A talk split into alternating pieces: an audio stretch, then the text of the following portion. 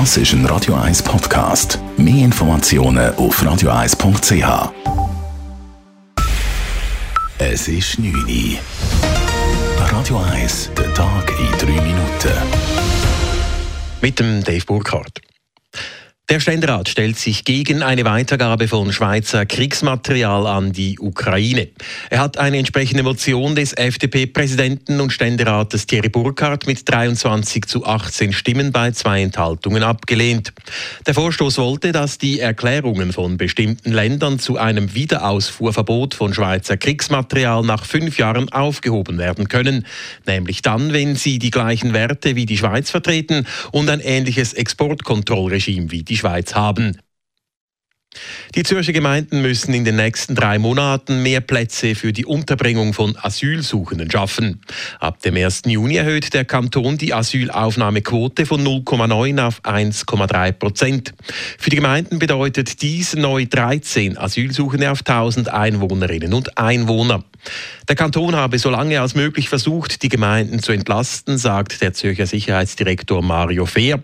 Nun sei die Erhöhung aber unumgänglich geworden. Gleichzeitig betont Fehr, dass Wohnungskündigungen für zusätzliche Unterbringungsplätze keinesfalls eine Option seien. Wir wollen ausdrücklich, dass nicht das passiert, was in Windisch passiert ist, sondern wir wollen, dass man auf Kollektivstrukturen zurückgreift, auch auf Zivilschutzanlagen. Wir weisen darauf hin, dass man die eigenen Mitglieder vom Zivilschutz auch kann aufbieten als Gemeinde, als Zivilschutzorganisation. Wir wollen, dass man gemeinsübergreifend zusammenarbeitet. Außerdem nimmt Mario Fehr zum wiederholten Mal den Bund in die Pflicht. Dieser habe im Moment 4000 eigene Plätze, die nicht belegt seien. Der Zugbauer Alstom entschädigt die SBB wegen der verzögerten Lieferung des Pannenzuges Dosto. Alstom hat das Projekt Anfang 2021 vom ursprünglichen Hersteller Bombardier übernommen.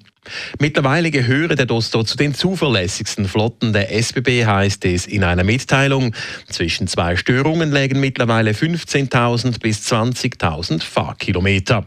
Für die wiederholten Lieferverzögerungen haben sich die SBB und Alstom nun auf ein Entschädigungspaket geeinigt. Dieses hat insgesamt den Wert von rund sechs Dosto-Zügen.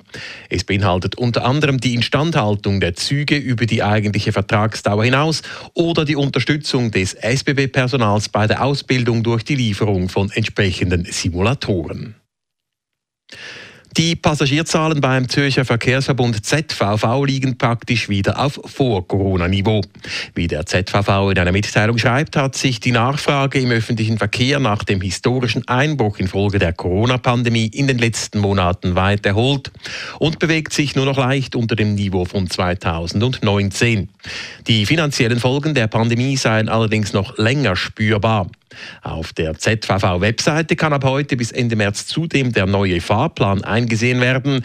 Interessierten Personen können dann allfällige Änderungsbegehren an ihre Wohngemeinde im Kanton Zürich richten.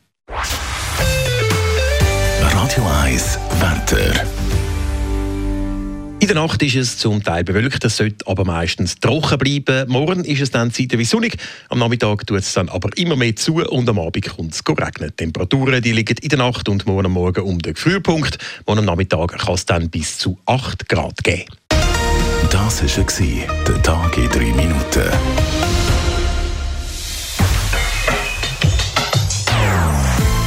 Nonstop das ist ein Radio 1 Podcast. Mehr Informationen auf radio1.ch.